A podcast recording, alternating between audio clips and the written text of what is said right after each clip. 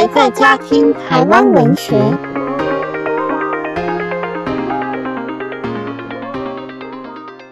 我是 Evan，节目内容结合了戏剧、音效、作品解读等元素，要来创作出属于台湾文学的广播剧，也希望借由在空中的传播，再现台湾的经典文学作品。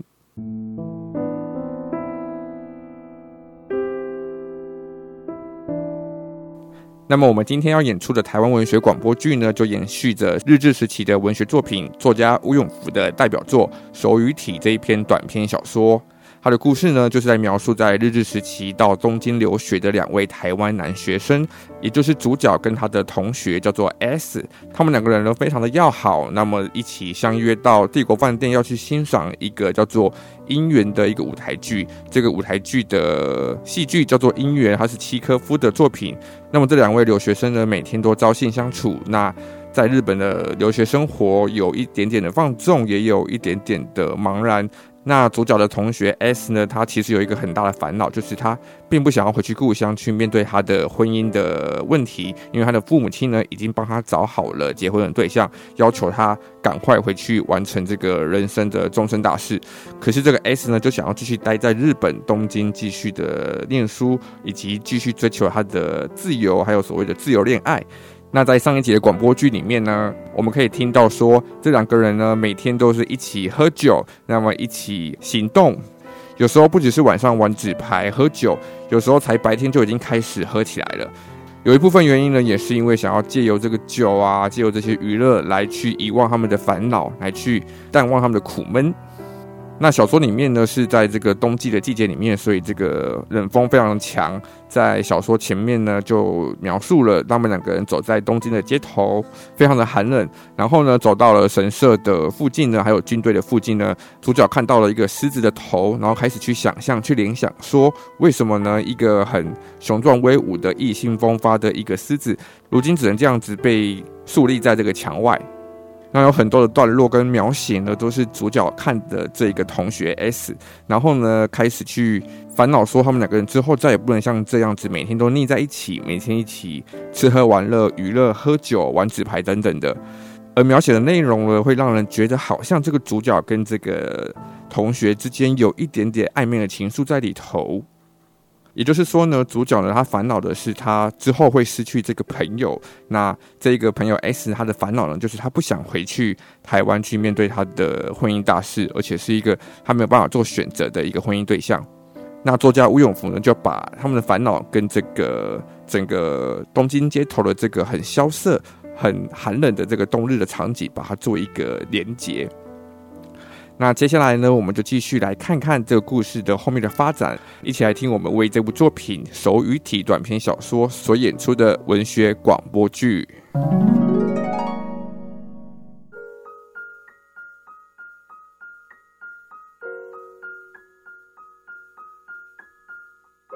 泥土中偶尔萌生翠绿的嫩芽，不起眼的小草，实会孕育秀美的蓓蕾。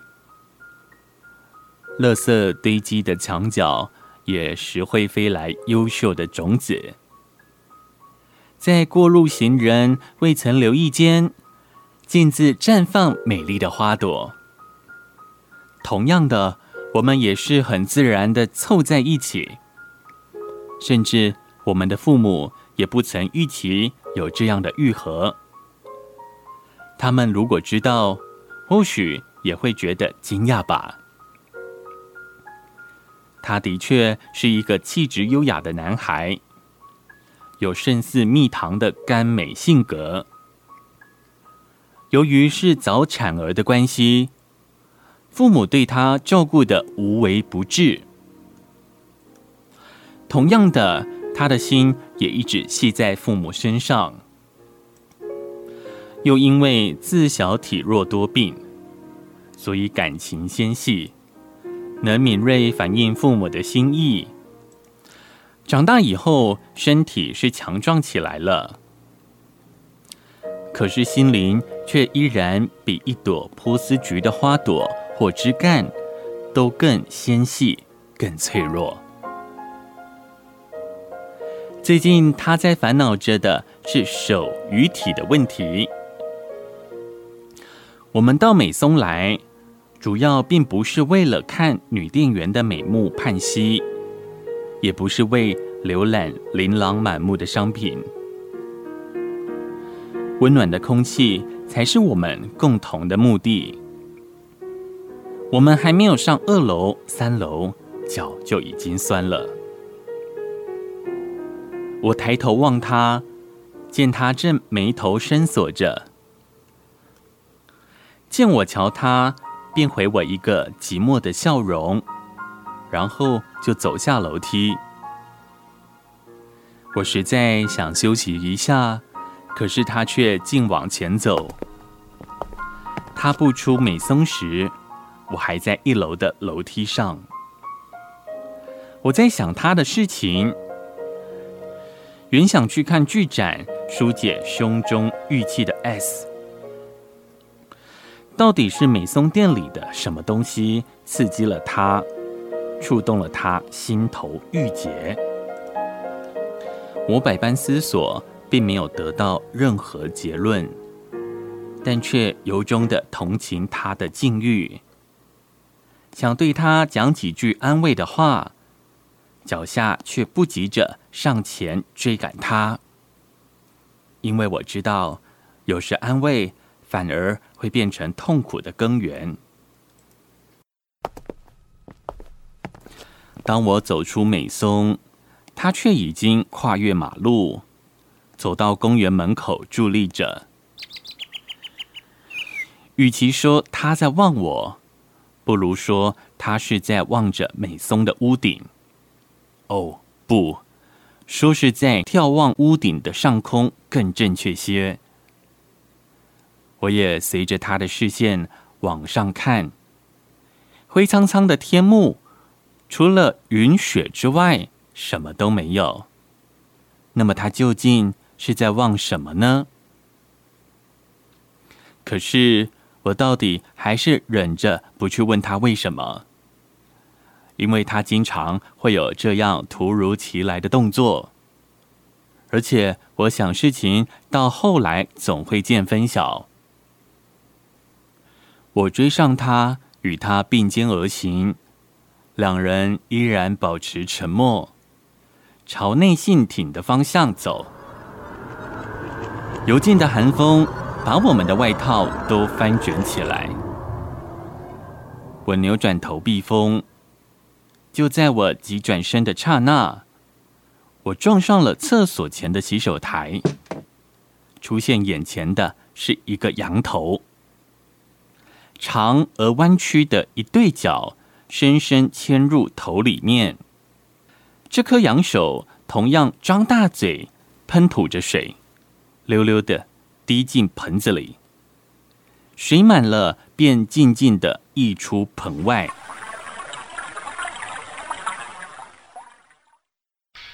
这时候，我又猛然想起狮子的头，温驯的羊跟威猛的狮子。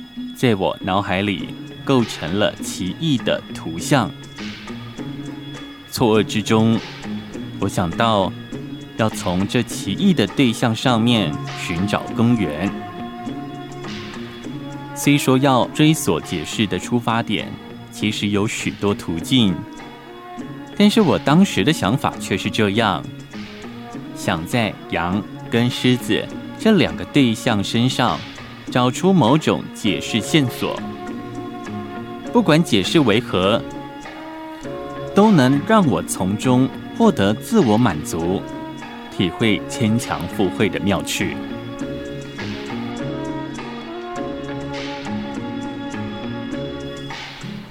时间还早呢，朋友说，同样避着风走在我旁边。我这才舍弃那牵强附会之想，其实算不上是舍弃，更适切的说，根本就是把它略在一旁。如果说千思百想都没有办法获得具体结果，达到目的，便只是徒然劳思伤神罢了。明知自己既无法。断然割舍本身的意念，只有让自己的头脑陷入茫然空白的状态，一直要等到能摆脱自己的意念，那时候。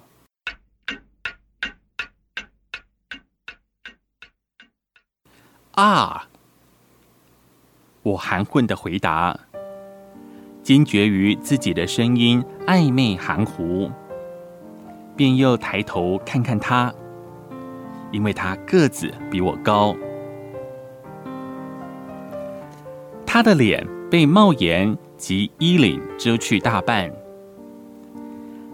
看起来他遮掩着的脸，比真实的脸。更能显示他内心的真相。我再次感到黯然，仿佛他的心念波动，正在跟我进行着无言的沟通。事实上，我知道我们近期间就要分别了，可是他却不愿意离我而去。这是手与体的相反对立状态，因为他自己想留在东京，可是他的家却要他的体。一封接一封的家书频频催他返乡，理由是要他回家解决重大的结婚问题，所以他想留在东京。我劝他暂时还是先回家，解决了问题再说。只要想说别离只是暂时的，也就没什么困难了。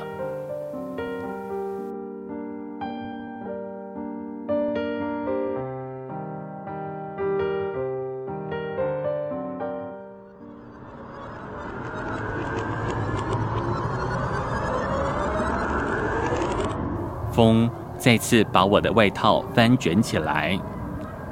我们横越过车道，来到帝国饭店的里门。戏是在下午一点时开演，而就在这时候，我碰到四五个学校的同学，他不认识他们，我就跟他们道别了。自然。我也就忘了狮子头跟羊手的事情。今天我心里思想的重点都在他一人身上，而我的想法自然也跟他的不谋而合。我终于谅解了在美松发生的那件事情。说起来，其实只是偶然的灵光一闪。我突然想起张贴在美松三楼的那一张和服布料的广告画来。对了，那模特儿的笑靥，简直像极了他恋人的侧影。由于还有时间，我们又在饭店旁的巷弄里随便走了一阵。我之所以跟他提这个，当然只是跟他开个玩笑。不只为了消磨时间、排遣无聊，更为了摆脱那一些紧紧盘旋在脑海里的意念。嗯，譬如说，一个人四小时收费两元的话，三百个人一共是多少呢？一分钟究竟值多少呢？每个人两元乘以三百人，再除以两百四十分钟。这个，他显得兴味索然，绷着脸想了一会儿，然后才笑着回答：“ 你想想看吧，一个小时是一百五十元，那么一分钟自然就是二元五十钱喽。” 他笑问我：“为什么会想到这么怪异离谱的问题呢？”哈，我很高兴自己能不按牌理出牌。提出这么一个问题，竟然打动了他的心。他已经许久没笑了，至少是许久不曾笑得这么开心、畅意过。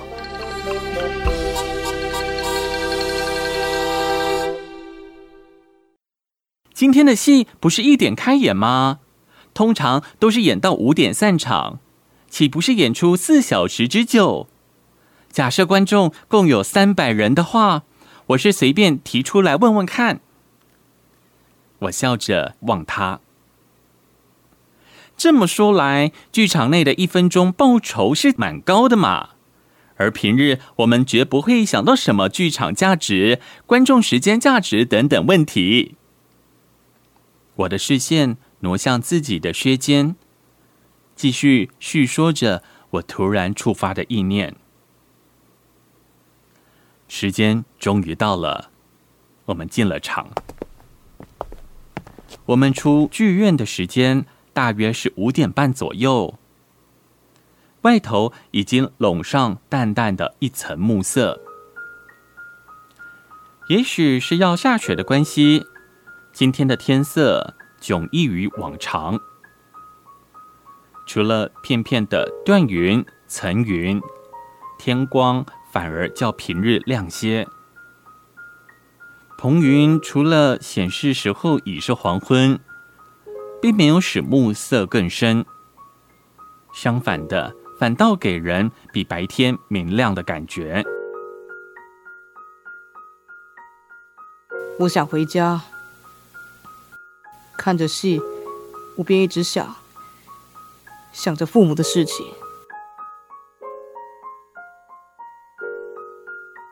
才一走出剧院，朋友便开了口，可以听出是充满愁恼的声音。他或许。在想着父母跟自己还有恋人的事情吧。我想还是先解决了那个问题以后再来。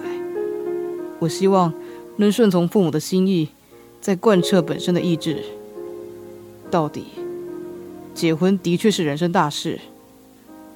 不过，孝亲跟爱情之间会不会起冲突呢？我早就料到他可能会回去。这么一个软心肠、善良的人，他绝不肯做事让父母替他操心或违抗父母的心意。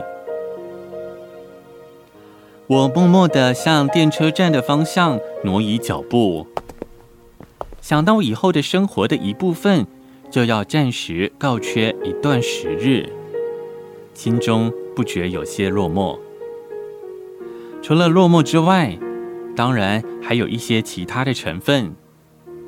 只是一提到这两个字，落寞当真就都满胸怀。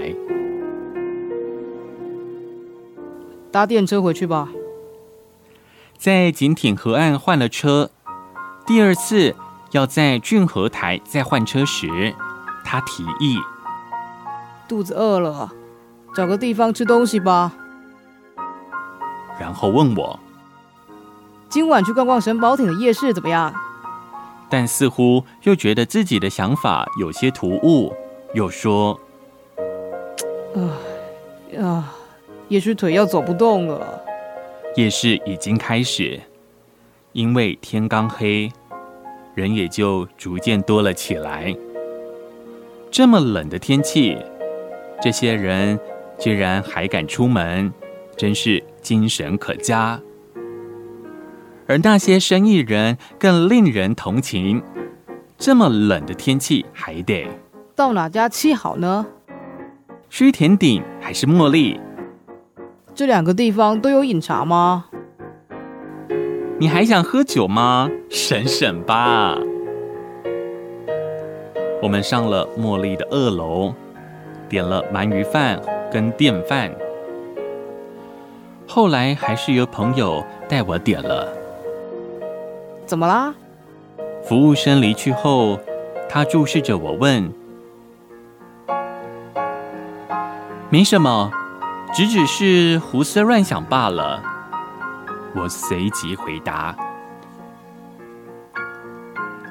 我在想一件偶然的事情。刚才看到这个灵台，眼前便浮现。”满头鬃毛蓬飞的狮子头，我把铃拿给他瞧，也想起早上看到的狮子头，就是神社墙上的，在两个狮子头中间，还出现过扬手，所以我一时愣住了。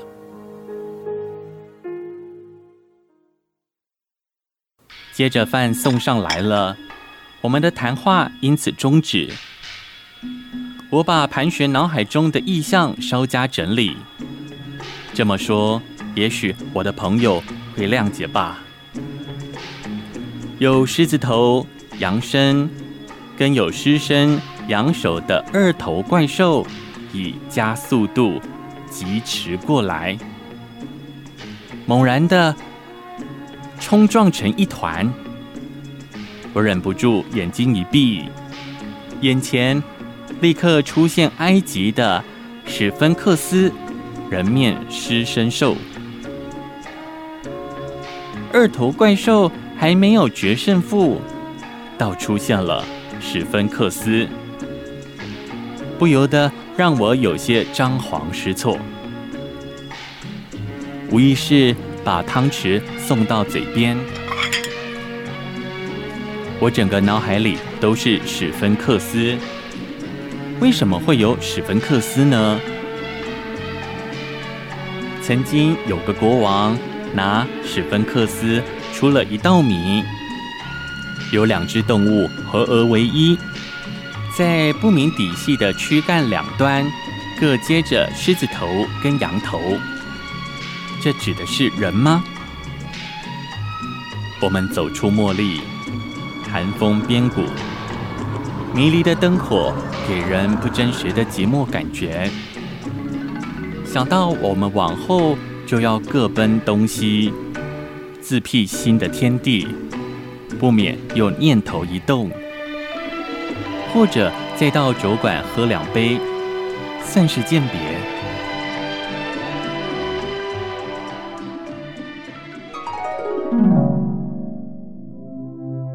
刚刚你所听到的广播剧呢，就是日治时期的代表作家乌永福他的经典的作品，叫做《手与体》这一篇短篇小说。在小说后半段的一开始呢，这个主角呢就提到了他的同学 S 呢，他是一个气质非常优雅的男孩，长得比主角还要高大，可是他的心灵却非常的脆弱，感情很纤细。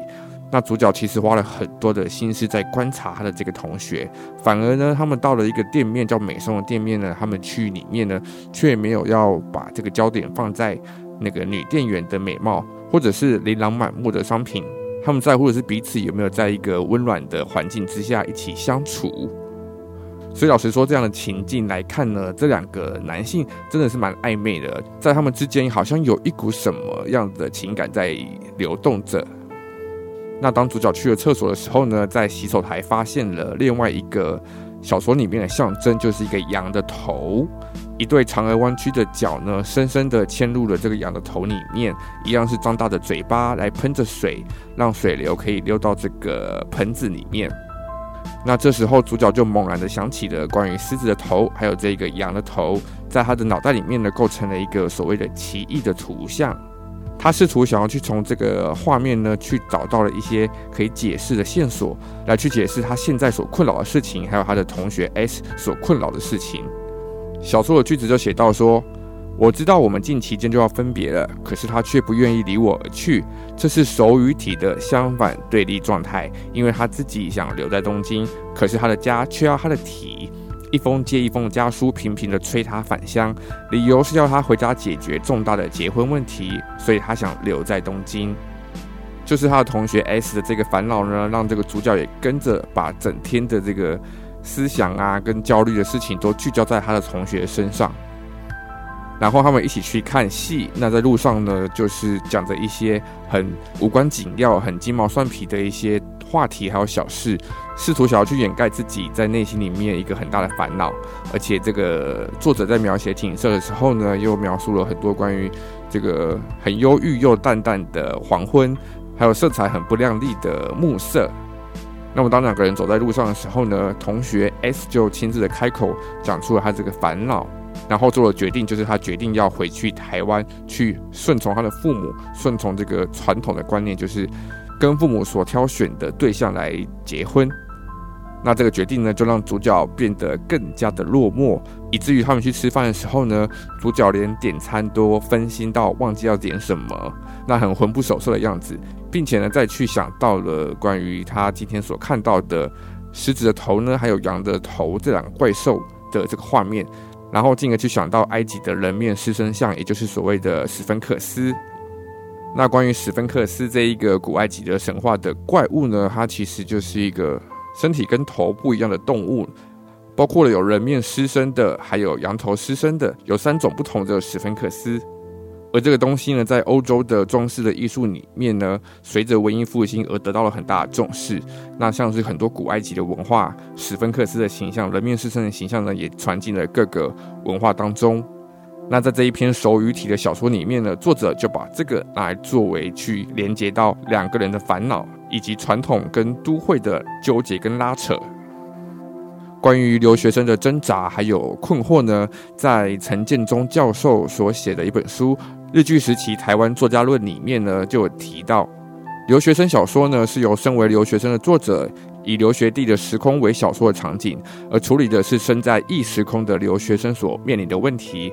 当然，问题的成因可能是多重而复杂的，就像战后六零年代。被某些论者称为“失根”的一代的作家所书写的留学生小说。小说人物除了要面对美国当地的生存挑战之外呢，包括了升学、就业，还有婚姻、爱情，而造成他们更有流离失所的命运的感受的，恐怕跟国族的问题还有历史的变动关联更加的深刻。要说这个是台湾后殖民时代下的产物呢，似乎也非常的贴切。像是在日本殖民地的情况之下，手语体的文字里面呢，也藏有许多殖民地知识分子必须面对的问题吧。陈建中教授接着又说呢，面对世界殖民史上最后帝国的日本殖民机器，台湾的知识分子无可回避的是身份认同的问题，因为这不仅仅是国际法上台湾人被割让为日本国民的问题而已。更纠缠的事情是，日本以他这个后进资本主义国家所优越的经济实力，还有现代化的进化文明，来到台湾之后呢，台湾的知识分子既要学习现代化的经验来启蒙大众，让台湾可以立足于国际舞台之外呢，在现代化的糖衣里面包的却是台湾人的认同危机。也就是说，寻求现代化的日治时代的台籍知识分子，必须面对如何处理这个宣称所谓进化的日本殖民者跟自己的关系，并且呢，要同时的面对如何看待自己的乡土跟民族问题，因为这不仅仅是殖民史上研究的重大议题，对于日治时期的台湾新闻学的研究而言呢，也具有重大的意义。另外呢，赖松辉教授则认为呢，在作者的笔下。主角呢，跟 S 在一开始的毫无节制的喝酒呢，到了后面，则是在东京的街头跟饭店闲逛、吃喝、聊天，这些生活细节的描绘呢，就是要传达他的同学 S 非常的渴望个人的自由，还有非常的贪恋着东京的生活形态。那么，在东京的生活到底有什么迷人之处呢？他的自由的感觉到底是什么呢？作者呢，就分别从很多的方面来加以呈现。包括着东京的许多的迷人的空间跟场所，像是日比谷公园呢，是模仿自然界来新建的人造园景，它提供了现代人接近大自然的一个场域，可以愉快的散步跟休闲。那么在美松百货公司的橱窗里面展示着琳琅满目的商品，很先进的、很摩登的商品。那有暖气机在冬天里面呢，提供暖气。而不同于传统的街道店面，所以可以营造一个不会受到天气所影响的购物环境，展现的是资本主义所带来的很现代摩登的都会的消费空间。除此之外呢，东京也提供了非常高雅的艺术修养的方面的活动，因为主角跟 S 不但常常讨论文学，还一起到了剧场去观赏契诃夫的作品的演出。另外，他们最大的自由就来自于他们在学校可以在宿舍里面喝酒，喝醉之后呢，就可以直接倒地而睡，然后第二天决定直接翘课，就显示了在东京地区的大学校园是一个非常无拘无束的自由空间。而在东京最大的快乐，想必就是这个自由的恋爱了，像是像是他的同学 S 看着美松百货公司里面的和服的布料的广告，就会觉得模特跟他的。恋人长得非常的相像，这边反映的一种不受台湾父母去约束干扰的一种甜蜜的自由感觉。以上就是我们为大家介绍吴永福的代表作品《手与体》这篇小说。那我们下次见，拜拜。